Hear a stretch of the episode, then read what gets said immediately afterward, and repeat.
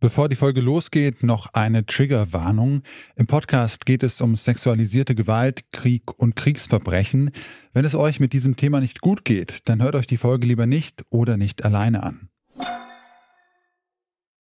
Aus der Ukraine kommen immer mehr Berichte über Vergewaltigungen durch russische Soldaten. Das kommt leider nicht überraschend. Sexualisierte Gewalt hat in der Vergangenheit in vielen Konflikten eine Rolle gespielt.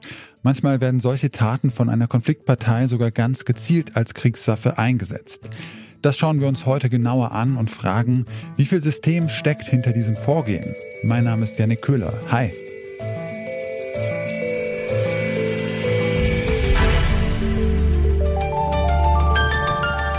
Zurück zum Thema.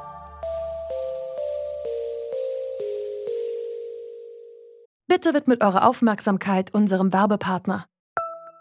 Die Suche nach geeigneten Mitarbeitenden kann viel Zeit in Anspruch nehmen, muss sie aber nicht unbedingt, denn man kann sich helfen lassen. Zum Beispiel mit den Premium-Stellenanzeigen von Indeed, denn damit wird eure Stellenanzeige in der Suche sichtbarer und Bewerberinnen und Bewerber werden schneller auf euch aufmerksam. Indeed schenkt euch jetzt 75 Euro Startguthaben für eure Premium-Stellenanzeigen. Klickt dazu auf den Link in den Show Notes. Es gelten die AGB. Sexualisierte Gewalt ist ein fester Bestandteil von bewaffneten Konflikten. Das weiß man, weil es aus vielen Konflikten entsprechende Berichte von Betroffenen und auch zahlreiche dokumentierte Fälle gibt. In der Öffentlichkeit wurden die aber lange als Einzelfälle wahrgenommen, die im Krieg nun mal passieren. Heute ist die Forschung da weiter. Mittlerweile ist belegt, es gab zum Beispiel im Bosnienkrieg Zehntausende Vergewaltigungen. Sie waren Teil der Kriegsstrategie, wurden also systematisch geplant und ausgeführt. Ähnliche Fälle sind aus dem sogenannten Islamischen Staat oder im Konflikt um die äthiopische Region Tigray bekannt. Bei vielen anderen Konflikten ist die Sache komplizierter. Wie planmäßig sexualisierte Gewalt dort eingesetzt wird, ist schwer einzuschätzen. Anne-Kathrin Kräft forscht an der Universität Oslo zu sexualisierter Gewalt in bewaffneten Konflikten. Im Interview habe ich sie gefragt, wann man von sexualisierter Gewalt als Kriegswaffe sprechen kann.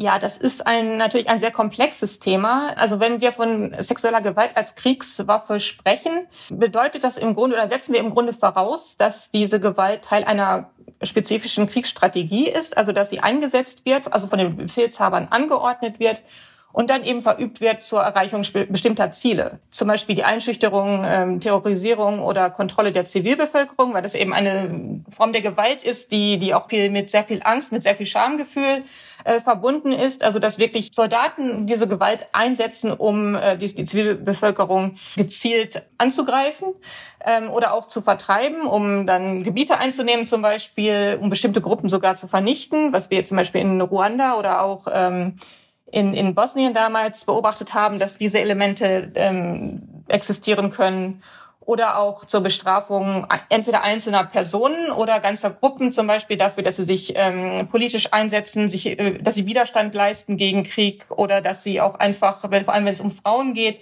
dass sie sich ähm, aus Sicht der, der Aggressoren gegen ähm, traditionelle Geschlechterrollen stellen oder sich dem nicht anpassen oder sich nicht entsprechend verhalten.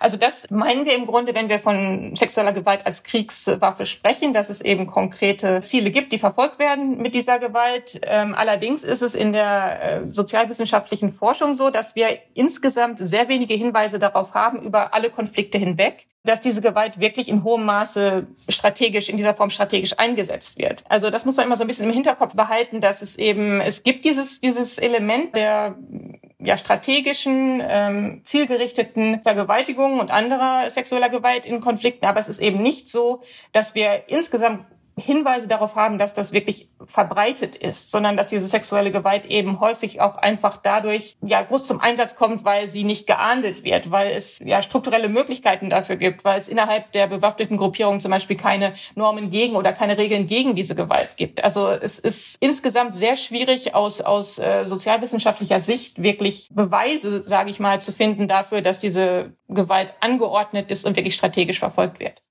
Wenn wir jetzt uns die Fälle anschauen, die äh, man da schon äh, gut erforscht hat, also für militärische Operationen und den Einsatz äh, von Waffen, da werden Soldaten ja ausgebildet und äh, die Truppen kriegen da Einsatzbefehle. Ähm, wie kann ich mir das denn jetzt bei sexualisierter Gewalt vorstellen? Also äh, läuft das dann da tatsächlich auch so äh, systematisch ab, dass es da Anordnungen oder Befehle gibt für? Also dazu ist mir nichts bekannt. Also ich habe, glaube ich, noch keinen Artikel, einen wissenschaftlichen Artikel oder ähnliches darüber ge gelesen, dass wirklich, äh, was es bedeutet, dass das angeordnet wird oder, oder was dann innerhalb dieser äh, Gruppierungen passiert. Also was wir wissen aus, ähm, aus Interviews tatsächlich mit Soldaten und mit ähm, Aggressoren, die sexuelle Gewalt verübt haben, ist, dass es häufig in, in Konfliktsituationen zu Massenvergewaltigungen gibt, die halt aus ja, Gruppendynamiken heraus im Grunde ähm, auftreten. Also dass das sehr häufig vorkommt vorkommt. Das ist natürlich dann jetzt in dem Sinne kein strategisches Element oder zumindest nicht in dem Sinne, dass es von oben angeordnet ist, sondern dass vor allem, wenn es um bewaffnete Gruppierungen auf äh, Zwangsrekrutierungen zurückgreifen, weil sie eben sonst nicht genug Freiwillige bekommen, dass dann eben äh, der soziale Zusammenhalt innerhalb dieser Gruppen äh, fehlt und dann sexuelle Be äh, Gewalt als eine Art Initiierungsritual verübt wird, als Massenvergewaltigung. Also das zum Beispiel wissen wir, dass das stattfindet. Und ansonsten eben auch, dass, dass ähm, persönliche Motive natürlich eine Rolle spielen, ob das jetzt Frust, Wut oder sexuelle Lust ist und so weiter. Aber ähm, darüber, wie das aussieht oder, oder was passiert, wenn sexuelle Gewalt angeordnet wird, was tatsächlich dann in diesen Gruppierungen passiert. Darüber können wir, glaube ich, im derzeitigen Zeitpunkt nicht wirklich was sagen aus äh, sozialwissenschaftlicher Sicht. Was kann denn sonst noch konkret getan werden, um äh, sexualisierte Gewalt in bewaffneten Konflikten in Zukunft zu verhindern? Das ist die große Frage und das ist auch das, was extrem schwierig ist zu beantworten.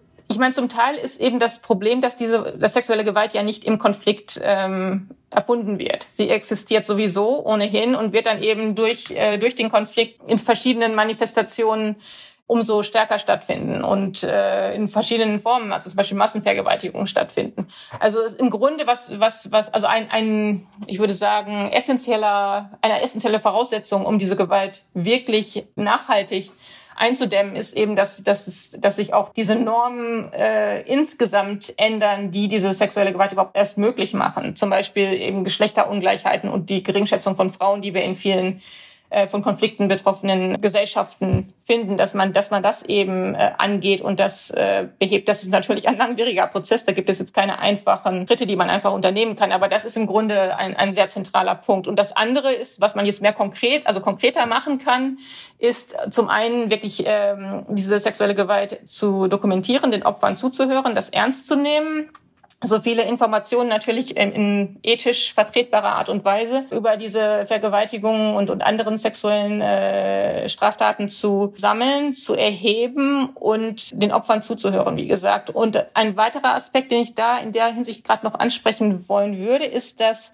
zumindest aus meiner eigenen Forschung und auch der von anderen Wissen Sozialwissenschaftlerinnen und Sozialwissenschaftlern hervorgeht, dass für viele Opfer eben Gerechtigkeit nicht nur das rein juristische ist, sondern eben auch, dass ihnen zugehört wird, dass äh, es einfach Bewusstsein für diese Formen der Gewalt gibt, dass es psychosoziale Unterstützung gibt, dass es äh, verschiedene Formen der finanziellen Unterstützung dieser Opfer gibt. Also das sind alles äh, Dinge, die ähm, wenn man mit, mit Opfern dieser Gewalt spricht in verschiedenen Kontexten, ähm, die eben auch für diese Menschen zum Konzept oder zum Begriff der Gerechtigkeit gehören. Und ähm, also von daher ist es natürlich absolut wichtig, dass man die Täter zur Rechenschaft zieht, sofern das möglich ist. Aber ähm, gleichzeitig würde ich auch immer darauf hinweisen, ähm, dass es sehr wichtig ist, Gerechtigkeit eben auch ähm, ja, größer und, und breiter zu denken.